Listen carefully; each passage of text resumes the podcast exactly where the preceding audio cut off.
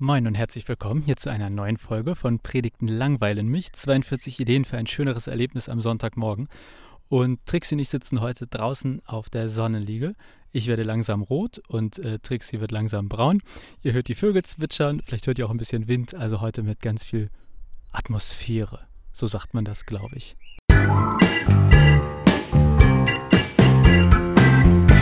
Eigentlich geht es heute um die Idee Nummer 26, glaube ich. Die Folgen vergesse ich ja jedes Mal wieder. Aber die Idee ist Mind the Gap oder die Gemeinde ist nicht das Reich Gottes. Darüber werde ich gleich mit Trixie sprechen. Aber gerade denke ich mir, vielleicht ist die beste Idee für ein schöneres Erlebnis am Sonntagmorgen auch häufiger auf der Sonnenliege zu sitzen. Aber ich bin mir nicht sicher, ob ich das sagen kann. Naja, jetzt habe ich es gesagt. Vielleicht sollten wir häufiger Gottesdienst auf der Sonnenliege feiern. Wäre doch schon mal ein Anfang. Nein, heute geht es darum, dass die Gemeinde nicht das Reich Gottes ist. Und damit meine ich, dass wenn wir predigen, ich das Gefühl habe, dass manchmal falsche Erwartungen an die Gemeinde oder an die, die die Predigten hören, gelegt werden. Und dass wir denken, okay, wir lesen hier in der Bibel irgendwas von Reich Gottes und jetzt predigen wir und dann wird das auch genau so in der Gemeinde passieren. Oder andersherum, dass manchmal so in ganz frommen Gemeinden irgendwie die Gemeinde dann die heilige Schar werden soll, in, in der das Reich Gottes schon irgendwie komplett angebrochen ist. Und ich glaube, dass das nicht so ist und dass deshalb viele Predigten äh, nicht so gut sind, weil sie das nicht im Blick haben. Ergibt das Sinn, was ich sage? Ich finde es ziemlich schwierig. Kannst du es nochmal in einfachen Sätzen sagen? Wie du mich angrenzt, während du das sagst. Also, die Gemeinde ist nicht das Reich Gottes. Wenn ich also in der Bibel lese, wenn, wo Jesus irgendwie sagt, so wird es sein im Reich Gottes oder das ist das Reich Gottes, wenn das so und so ist, dann glaube ich nicht, dass sich genau das so in der Gemeinde wiederfindet und auch nicht wiederfinden soll. Also nicht wir sind das Reich Gottes, sondern das Reich Gottes wird auf der Welt anbrechen, aber nicht irgendwie konkret nur in der Gemeinde vor Ort. Kannst du es mal so erklären, als wäre ich kein aktiver Bibelleser? Du bist kein aktiver Bibelleser. Das stimmt nicht. Du liest viel aktiver als ich. Deswegen gibt es ja auch meinen neuen Podcast, Vitamin C, deine tägliche Bibeldosis. Da lese ich jetzt jeden Tag in der Bibel und ihr könnt mit mir lesen.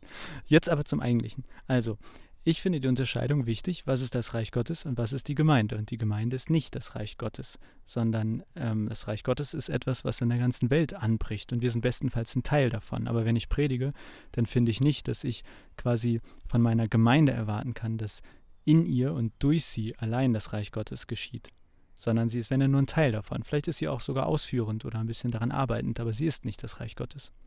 Wozu möchte ich denn das Reich Gottes sein? Jetzt hört sich das an wie so ein Interview. Na, für mich ist das Reich Gottes eine einfach unendlich gute Welt, in der alles quasi perfekt ist, in der es kein Leid gibt, kein Tod und sowas alles. Und das ist für mich ein großer Teil vom Neuen Testament und von dem, was Jesus erzählt hat. Und deswegen auch häufig ein großer Teil von Predigten. Zumindest denke ich das bei mir, dass das immer wieder durchkommt. Und ich hoffe mir, dass wir als Christen an diesem Reich Gottes bauen. Aber ich finde es eben gefährlich oder nicht richtig, wenn die Gemeinde zum Reich Gottes wird. Und wenn all das, was wir predigen, sich nur auf die Gemeinde bezieht und nicht auf die Welt. Ich glaube, die Welt ist, wenn dann, das Reich Gottes, nicht wir als Gemeinde. Wir sind genauso kaputt und irgendwie äh, machen immer noch gen also genug Fehler und falsch und tun genug, damit es nicht Reich Gottes wird. Ich kann dir leider heute nur Fragen stellen. Wenn ich als Gemeinde nicht zum Reich Gottes werden soll, du hast gerade gesagt, äh, Reich Gottes ist noch nicht da, aber wir sollen daran bauen. Aber es ist nicht die Gemeinde, also soll die Gemeinde nicht daran bauen. Doch, aber die Gemeinde ist nicht das Reich Gottes. Also ich glaube, bestenfalls kann die Gemeinde mit daran wirken, dass das Reich Gottes auf der Welt Stück für Stück Wirklichkeit wird. Aber eben nicht irgendwie nur auf die Gemeinde bezogen. Und nicht, dass jetzt so eine heilige Schar, und das sind die, die gut, die gut sind und die alles voll krass toll machen. Okay, an dieser Stelle empfehle ich ein Reich Gottes Bingo. Und wenn man viermal Bingo gesagt hat, fürs Reich Gottes, könnt ihr Schnaps trinken. Ja, jedes Mal, wenn ich Reich Gottes sage, muss man einen Stempel machen. Ja. Und wenn man viermal das gemacht hat, muss man einen Schnaps trinken. Ja. Okay, das klingt nach einer tollen Idee. Ergibt das äh, bei dir in deinem Kopf schon irgendwie Sinn, warum die Unterscheidung, was das Reich Gottes ist oder dass die Gemeinde nicht das Reich Gottes ist, irgendwie bessere Predigten produziert? Ja und nein. Ich glaube, es ist uns wichtig, es ist wichtig, der Gemeinde oder uns auch immer wieder bewusst zu machen, dass wir nicht besser sind, nur weil wir Christen sind. Wir versuchen vielleicht manches besser zu gestalten oder besser zu leben, aber letztendlich werden wir genau in den gleichen Punkten oder vielleicht auch an viel, an anderen Punkten viel mehr scheitern.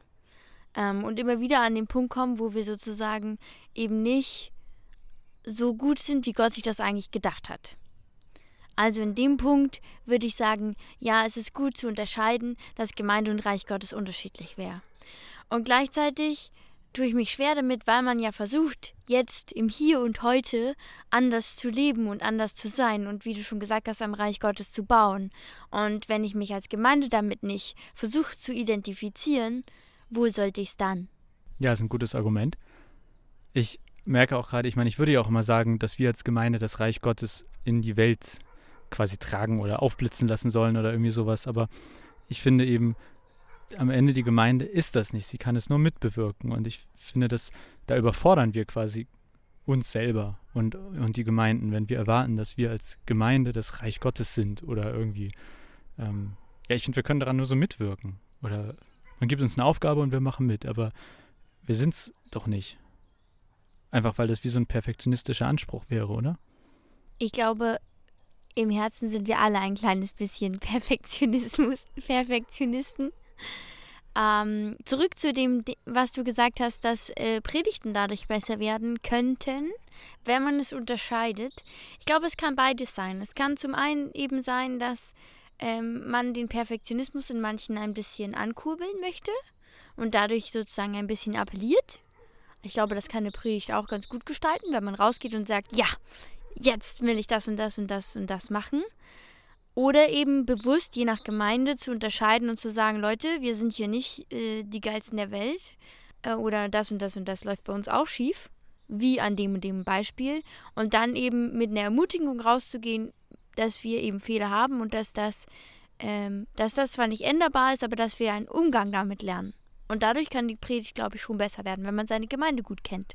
Okay, vielen Dank, Trixie. Ich sehe, wir haben auch schon wieder äh, mehr als genug gequatscht und wahrscheinlich sind die Leute alle gerade auf ihrer Sonnenliege eingedöst und träumen jetzt vom Reich Gottes. Das wäre ja auch schön. Schnäpschen! es gibt jetzt Schnäpschen für alle. Nein, äh, bei uns gibt es bislang nur Fritz Cola, aber mal sehen, was der Tag noch so bringt. Ne? Heute Morgen dachte ich, wir würden zum Osterfrühstück Schnaps trinken, aber leider haben wir die kurzen nur genutzt, äh, weil wir keine schönen Eierbecher hatten. Also statt Schnaps gab es heute nur Ostereier. Vielleicht als Osterspecial, Jonas, eine Frage an dich. Warum sucht man eigentlich Eier an Ostern? Den ersten Christen war langweilig, nachdem Jesus auferstanden ist. Und dann haben sie sich überlegt, ja, was machen wir denn jetzt, wenn er nächstes Jahr nicht wieder auferstehen kann? Und haben sich deshalb diese Tradition einfallen lassen. Also haben sie Jesus Eier gesucht? Nein, wie wir alle wissen, hatte Jesus Eier das war ja eine meiner größten ähm, Erfahrungen mit der kirchlichen Öffentlichkeitsarbeit, als ich mich mal mit diesem Schild hatte Jesus Eier zu Ostern auf dem Hamburger Jahrmarkt auf den Dom gestellt habe, um mit Leuten darüber zu sprechen. Deine Idee Pop-Up Church. Ach, Pop-Up Church, ja. Habe ich schon gesagt, dass ich jetzt einen Pop-Up Podcast habe? Vom Pastor. Ich finde das so toll. Pop-Up Podcast vom Pastor. PPP. PPPP. So, jetzt reden wir auch genug. Jetzt gibt Schnaps für uns. Wir hoffen, es geht euch gut und ähm, wir freuen uns wie immer über eure, über, über eure Kommentare. Über, ja, das ist so eine besondere Form des Kommentars. Und Anmerkungen, Rückfragen. Und ihr dürft euch natürlich auch melden, wenn wir über irgendwas mal eine Folge machen sollen. Zum Beispiel über Schnaps oder Fritz Cola. Frohe Ostern euch noch. Ach so, aber das ist ja Quatsch, weil wann hören die Leute das? Das ist ja dann gar nicht mehr Ostern. Ähm, frohe Weihnachten? Wir könnten so mehrere Varianten machen. Also, frohe Weihnachten. Wir müssen das zusammen machen. Frohe, Frohe Weihnachten. Was kommt jetzt? Happy New Year! Happy New Year. Äh, alles Gute zum Geburtstag. Stopp, stopp, müssen zusammen sagen. Okay. Eins, zwei, drei. Frohe Weihnachten. hey, ich dachte, wir wollten das alles zusammen aufnehmen. also nochmal. Ja, reicht jetzt auch. Hey.